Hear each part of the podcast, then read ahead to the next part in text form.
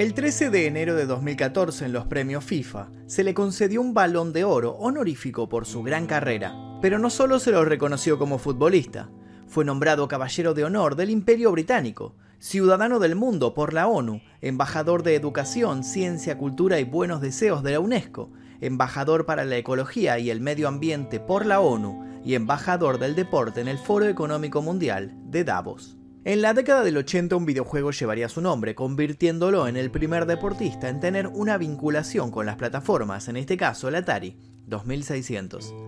Queda claro que su trayectoria dejó en el mundo una enorme huella, no solo por la cantidad de récords que marcó, sino por cómo logró ganarle por goleada a todas las adversidades que le tocó atravesar. Portador de un espíritu inquieto, cuando decidió abandonar las canchas, no abandonó por eso la vida pública. Supo mantenerse vigente, demostrando su talento en tantas otras actividades y siempre manifestándose a favor de la perseverancia como modo de vida. Perseverancia que lo llevó a enfrentar una dura enfermedad siempre con la frente en alto y sin rendirse a la desesperación. Hagamos una última corrida hasta el área contrincante. En el camino vamos a repasar sus primeros años, su momento de consagración, sus polémicas con Diego Maradona y muchas otras cosas. Gambeta va, gambeta viene, el juego bonito va a llevarnos hasta el 29 de diciembre de 2022, el día que murió Pelé. Antes de continuar me gustaría que me cuenten si conocen la historia de Pelé y que me digan qué opinan de esa afirmación que dice que fue el mejor jugador del mundo. Los leo en los comentarios y ahora sí, comencemos. El martes 29 de noviembre de 2022 por la noche, Pelé ingresó al hospital de San Pablo Albert Einstein, según informó la cadena ESPN en Brasil.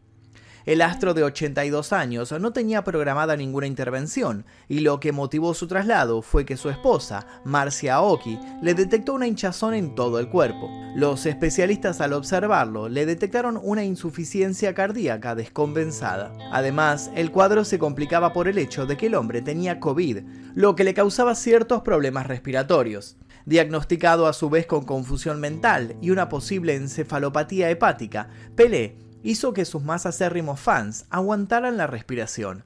Aquello no se veía bien. Al historial había que sumarle que en los últimos años, el ídolo del Santos ya había tenido que ser internado en varias oportunidades por cáncer de colon. Al parecer, las sesiones de quimioterapia no habían mostrado resultados alentadores. Los tumores presentes en varios órganos de quien en algún momento había sido proclamado como el rey del fútbol no daban tregua. En 2018 se lo había visto en silla de ruedas, pero así todo sonriente y siempre positivo. En sus redes sociales se había manifestado con cariño y agradecimiento al cumplir los 82 años e incluso un día antes de ser internado, había subido una foto suya de pequeño en la que se enorgullecía de haber llegado a cumplir sus sueños. Para esa altura muchos sostenían que no era Pelé el que manejaba sus redes, sino que algún hábil representante o alguien de su círculo íntimo con intenciones de mantener activa su figura. A pesar de que el panorama no era bueno, su hija, que se encontraba presenciando el Mundial de Qatar, trató de llevar esperanzas a los millones de seguidores, asegurando que no había nada de lo que preocuparse, que las cosas pronto iban a estar bien. Sin embargo, eso no fue lo que pasó. Pero no nos adelantemos. Para entender por qué todo un pueblo lo terminó despidiendo como si se tratara de un dios del Olimpo, es necesario que comencemos por el principio. Edson Arantes do Nascimento nació en Tres Corazoais, Brasil, el 23 de octubre de 1940. Su padre era Joao Ramos do Nascimento y de él hablaremos en breve. Edson se llamaba así en honor a Thomas Edison, el prestigioso inventor. Sus progenitores esperaban que su hijo pudiera convertirse en alguien igual de reconocido que su tocayo estadounidense. No se imaginaban que no solo sería así de famoso, sino que para algunos, incluso más querido. Sus conocidos, sin embargo, no tardaron en obviar su nombre de pila y ponerle un apodo. Le decían Dico, que significa hijo de un guerrero. El padre de Pelé, también conocido como Don Diño, era considerado por muchos como un guerrero en el campo de juego, dado que era un futbolista aguerrido que ostentaba algunos títulos no menores. Sin embargo, por aquella época, ser jugador de fútbol no era un negocio rentable, ni siquiera en Brasil, por lo que Don Diño no había podido vivir exclusivamente de su amor por el deporte.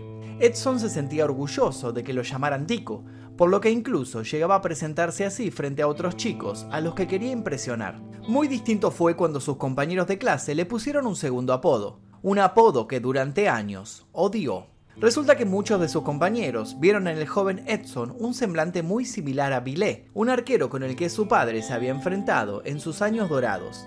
Algunos lo llamaron así, Villet, pero dado que Edson tenía ciertas dificultades a la hora de pronunciar, el apodo mutó a Pelé, casi como una ofensa a sus puntos débiles. Cada vez que le decían así, Edson se enojaba tanto que llevaba el enfrentamiento a los puños, y mientras más se enojaba, por supuesto, más sus amigos usaban este apodo para referirse a él. Hasta que un día dejó de resistirse y se entregó a su destino. Un día dejó de luchar contra el apodo Pelé, y de a poco quienes le hacían bullying dejaron de encontrar divertido tomarlo de punto. Sin embargo, para ese momento Edson ya había adquirido cierto cariño por el apodo y lo terminó adoptando como propio. Sus amigos de la infancia que inventaron el Pelé no sabía que estaban haciendo historia.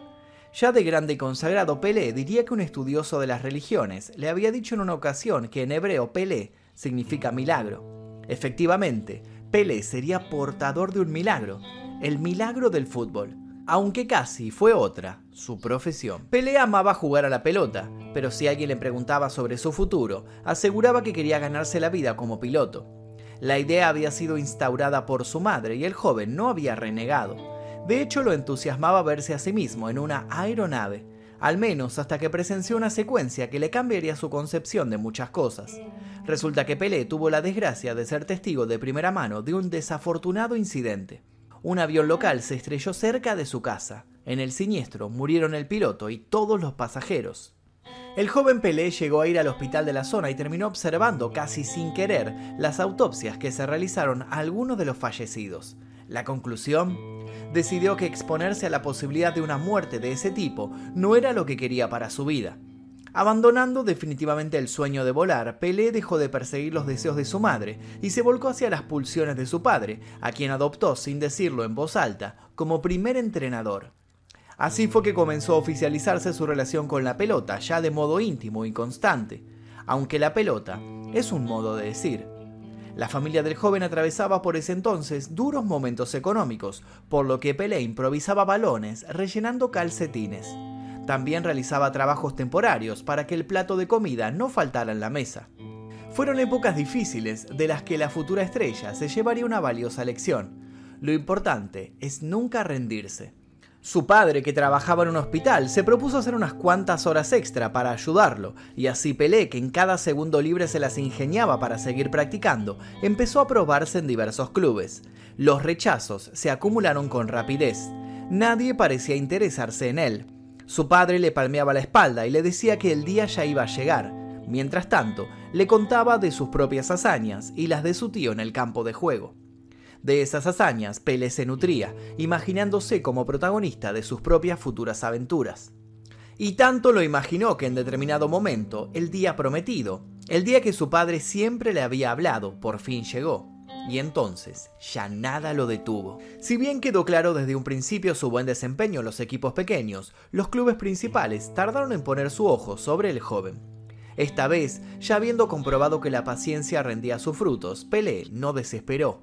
Otra vez el tiempo le dio la razón y en 1956 ficharía para el Santos de Sao Paulo, sin saber que aquello sería el inicio de una intensa historia de amor.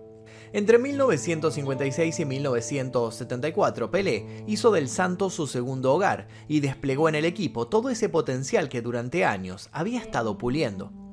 Poseía presencia en el campo de juego, una asombrosa capacidad de anticipación frente a las técnicas de enemigos y una precisión infalible para coordinar con sus compañeros, con disparos potentes que salían impiadosos tanto desde su pierna derecha como de su pierna izquierda, forjó desde el principio un aura de goleador insaciable.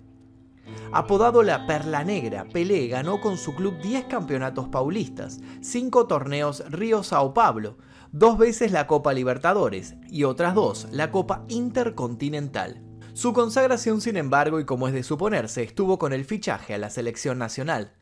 La contribución de Pelé a Brasil fue clave para que el equipo levantara la Copa Mundial de Suecia en el año 1958.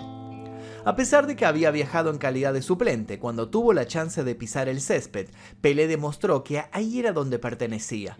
Iniciaba de este modo una tradición que tendría a Brasil como uno de los máximos exponentes en un nuevo estilo de juego, un juego dinámico y fuerte, pero no por eso menos estilístico y visual, un juego que enamoró a profesionales y aficionados de todas partes del globo. Para entonces, un Pelé que apenas rozaba la mayoría de edad ya empezaba a perfilarse como una leyenda.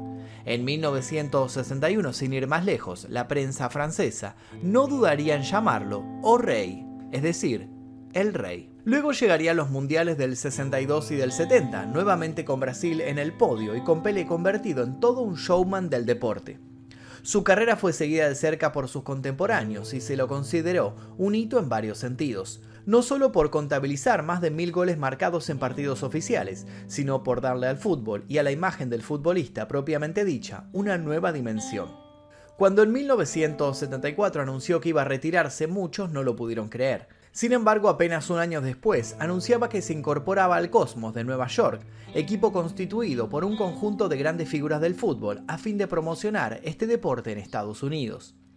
Por esa época, tantos de sus oponentes querían intercambiar camisetas con él que el club tuvo que darles a cada uno una camiseta después de cada partido.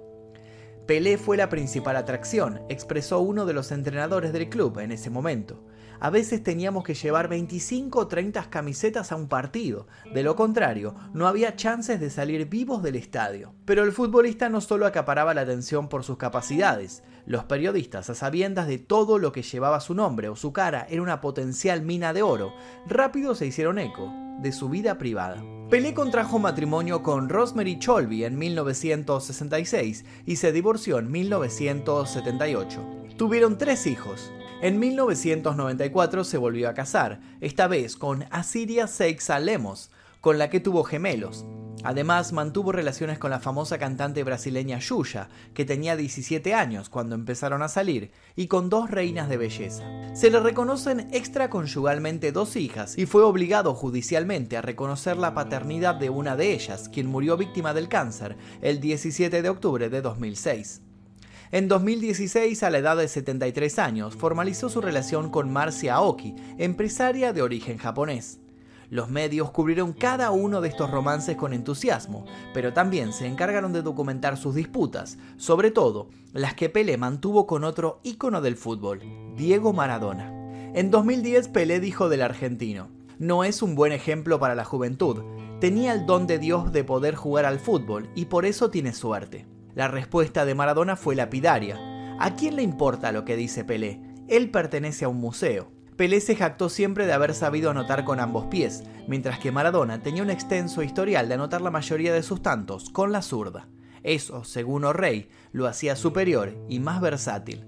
Maradona por su parte muchas veces generó polémicas al hablar del supuesto debut sexual del brasileño con un menor en un vestuario. A los 71 años, Pelé rompió el silencio y se animó a comentar sobre ese asunto. Sin muchas vueltas, atribuyó la versión de su iniciación sexual a una mala interpretación de una entrevista que ofreció en 1981 a la revista Playboy. Por otro lado, en 2014 su cara volvió a los titulares, pero no de la mejor manera. En esa época, uno de sus hijos fue condenado por tráfico de drogas. El hombre se mostró abatido y dolido por todo el proceso. Con o sin polémicas, lo cierto es que la figura de Pelé se mantuvo incuestionable y su rigor como deportista le dio una actividad recurrente en entregas de premios honoríficos, pero no solo eso. Pelé, dispuesto a demostrar que aún podía desmarcarse de quienes lo acusaban de obsoleto, decidió abrirse cancha en el mundo artístico. Aureoleado por una fama sin fronteras y habiéndose convertido en el deportista mejor pagado hasta el momento, Pelé inició una carrera relativamente exitosa en el cine como actor, productor y guionista. También incursionó en la música como compositor de varias piezas, entre las que se incluye la banda sonora completa de la película de carácter biográfico, Pelé. En 1969 grabó un disco a dúo con Elis Regina. Ese mismo año debutó en una serie de ciencia ficción, Os Extraños, Ahí, a través de él, los extraterrestres comunican a los terrícolas su inquietud por el futuro del planeta. En 1971 participó de la comedia El varón Otelo en la tienda de los billones. En 1972 fue parte de A Marcha, una película con un mensaje anti-escalvista, y en 1980 combatió el trabajo infantil en Ostrombadiñas. Más tarde fue parte de un drama titulado Pedro Mico. La lista continúa. Pelé fue un actor versátil, y si bien los críticos aseguran que no tuvo en el séptimo arte la estrella que sí tuvo en otros ámbitos, es una realidad que su paso por las pantallas sigue siendo aplaudido y recordado. Como olvidar, por ejemplo, el que quizás sea su punto más alto, su participación en la famosa Escape a la Victoria de 1981, donde formó equipo con Sylvester Stallone, entre otros. Allí, con un claro tono épico, jugaría al fútbol contra los nazis en campos de concentración. Todo esto da muestra del carácter de figura cultural que para ese momento había llegado a ser Pelé, y demuestra además el por qué nunca dejó de ser considerado como un emblema, incluso en sus últimos años. Y es ahí como nuestra historia vuelve al principio. Los futbolistas no solo van a seguir recordando a Pelé como un héroe, sino que mucho le deben en otros sentidos profesionales. Cuando en 1995 Pelé fue nombrado ministro de Deportes en Brasil, impulsó, por ejemplo, la llamada Ley Pelé, con la cual pretendía modificar la legislación en materia de contratos deportivos entre clubes y jugadores. Su accionar y sus cuestionamientos sentaron las bases de muchos cambios posteriores. Aún antes de que llegara la noticia de su desaparición física, Pelé ya había logrado ganarle el partido a la muerte. ¿Cómo? Demostrándole que para alguien como él es imposible dejar de existir. Sin ir más lejos, desde hace tiempo que en Santos, todos los 19 de noviembre, se celebra el Día de Pelé, en conmemoración al aniversario de su gol número 1000. Por supuesto que el debate se mantendrá siempre vigente. ¿Quién es el mejor jugador del mundo? Cada cual tendrá su respuesta y sus razones, pero muchos están de acuerdo en algo. Pelé quizás no siempre sea elegido como el más grande, pero sí fue el primero en alzarse con el título de legendario.